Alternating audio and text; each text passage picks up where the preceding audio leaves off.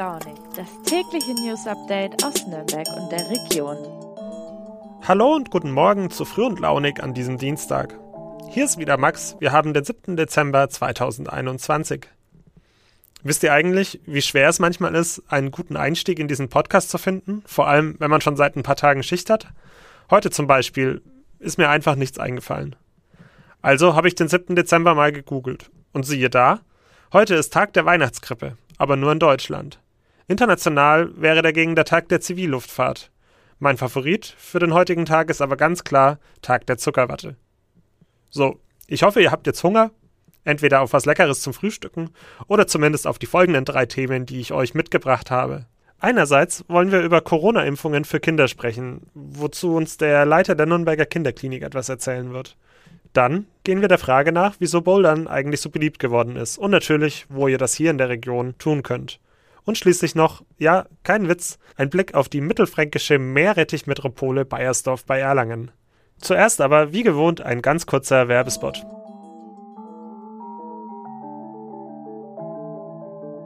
Advent, Advent, der Bohlen brennt und zwar für gute Angebote. Deshalb habe ich für euch etwas richtig Geiles rausgehandelt.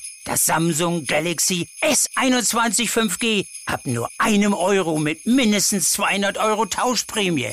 Bei Mobilcom Debitel. Hol's dir! Jetzt auf freenetdigital.de.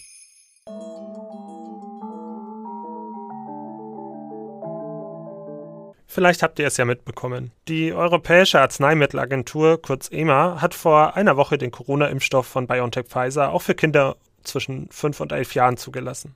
Andere Länder haben deshalb bereits schon losgelegt mit dem Impfen. In Deutschland aber wird für den großen Impfstart für Kinder zwischen 5 und 11 Jahren noch auf die Empfehlung der Ständigen Impfkommission, kurz STIKO, gewartet. Dessen Vorsitzender, Thomas Mertens, hat nun öffentlich gesagt, dass er sein siebenjähriges Kind nach derzeitigem Studienstand nicht gegen Corona impfen lassen würde. Ja, und wenn sowas der STIKO-Chef sagt, der bald eine Empfehlung mit aussprechen soll, dann sorgt das natürlich für Verunsicherung, gerade unter den betroffenen Eltern. Meine Kollegin Isabella Fischer, unsere Wissenschaftsredakteurin, hat mit Christoph Fusch darüber gesprochen. Er ist Leiter der Nürnberger Kinderklinik. Für die Worte Mertens hat Fusch kein Verständnis, aber hört am besten selbst. Verzeihen Sie die persönliche Bemerkung, als ich das zum ersten Mal gehört habe, habe ich geglaubt, des ersten Aprilscherz äh, im äh, Dezember. Ähm, er mag diese Meinung haben. Ich selber habe trotz meines nicht ganz jugendlichen Alters auch eine noch elfjährige Tochter und äh, die will sich selber impfen lassen, nicht weil sie es vom Papa gehört hat, sondern weil sie das sich damit auseinandersetzt und Dinge aus der Schule äh, hört und äh, so weiter. Man kann diese Meinung persönlich haben. Ich denke, wenn man sie, bevor eine, ein solches Gremium, dem man vorsitzt, sie so äußert, dann schwächt man die Gesamtempfehlung was umso schwerer wiegt, da Impfen eh immer mehr eine Frage des Vertrauens wird, wie Fusch bedauert.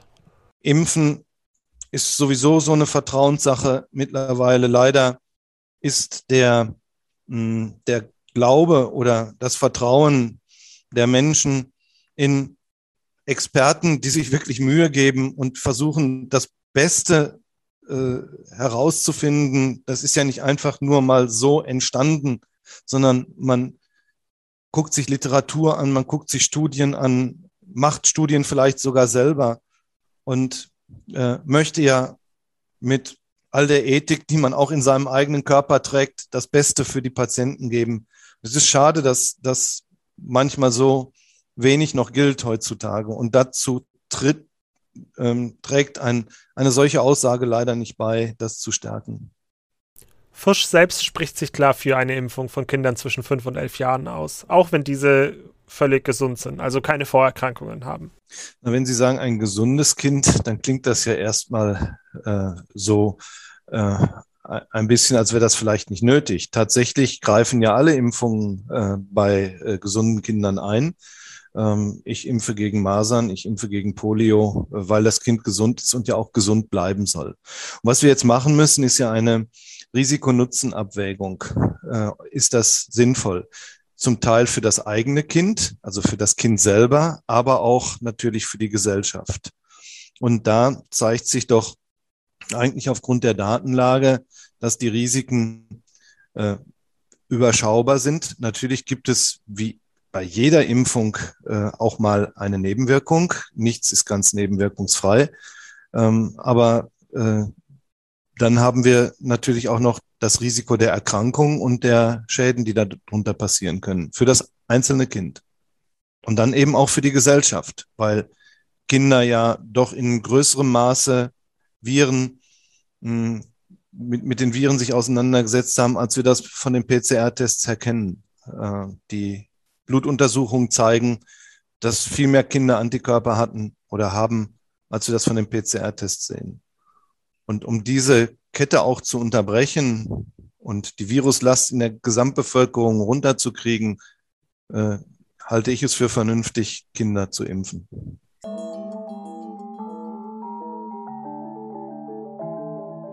Na, wer von euch hat schon mal gebouldert?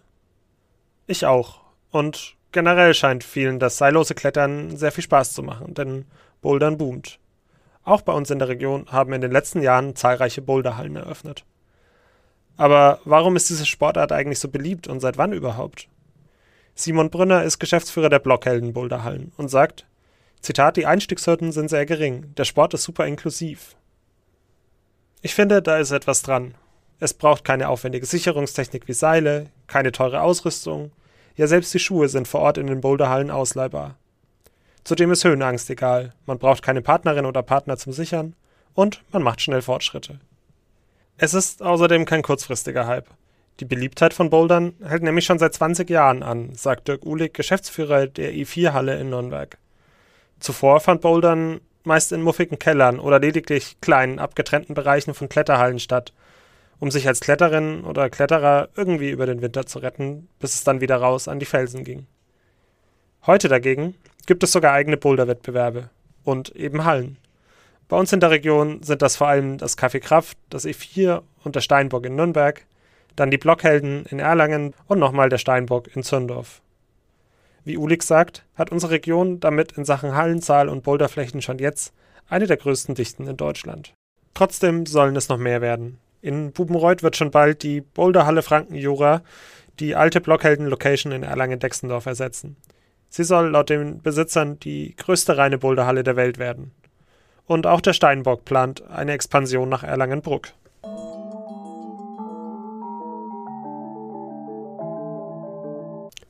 Für unser letztes Thema bin ich jetzt mit meinem Kollegen Hans Böller verbunden. Lieber Hans, es geht um Meerrettich. Ich habe immer so das Gefühl, für die meisten Leute ist das nicht gerade ihr Lieblingsgemüse. Wie ist es denn bei dir? Äh, gewachsen über viele Jahre. Wenn man gelegentlich ganz gerne zum Bier mal ein paar Bratwürste isst, dann stößt man immer wieder mal auf den Meerrettich. Hervorragend. Äh, aber du hast recht, tatsächlich begegnet einem der Meerrettich eher selten, zwar in dem einen oder anderen Medikament, äh, aber das weiß man ja nicht. Es ist kein, kein so bekanntes Gewächs. Warum ich dich das überhaupt frage, ist, du hast ja über Bayersdorf geschrieben und den Meerrettich dann dort. Habe ich das jetzt richtig verstanden? Bayersdorf gilt als Meerrettich-Metropole Deutschlands?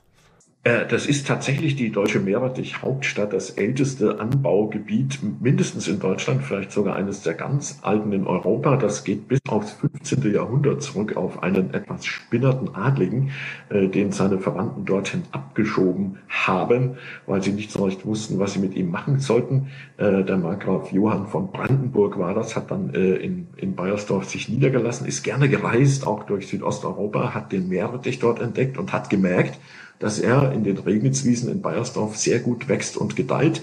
Er hat damit die Wurzel gelegt im Wortsinne äh, zu der Meerrettichstadt Bayersdorf, die sie heute noch ist. Es gibt allerdings nur noch einen Betrieb, aber es ist eine über Jahrhundert gewachsene, Jahrhunderte gewachsene Tradition.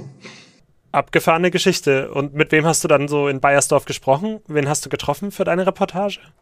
Äh, es hat sich, die Geschichte hat sich ein bisschen zufällig ergeben, weil ich privat da spazieren ging und traf dann die sogenannten Krehweiber, die darf man so nennen, weil sie sich selbst so nennen. Äh, die pflegen die Tradition der tatsächlich Krehweiber, die über Jahrhunderte im Winter, geerntet wird Kreh ab November, äh, durch Deutschland und ein bisschen darüber hinaus zogen, um ihren Kreh zu verkaufen. Der Nachschub kam dann immer per Pferdefuhrwerk, später per Bahn, war ein hartes Leben.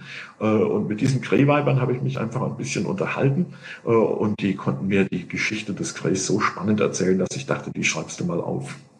Vielen Dank dir, Hans. Ich weiß nicht, was ihr so dabei gelernt habt. Ich auf jeden Fall, dass Krähe ein anderes Wort für Meerrettich ist. Wusste ich bislang überhaupt noch nicht.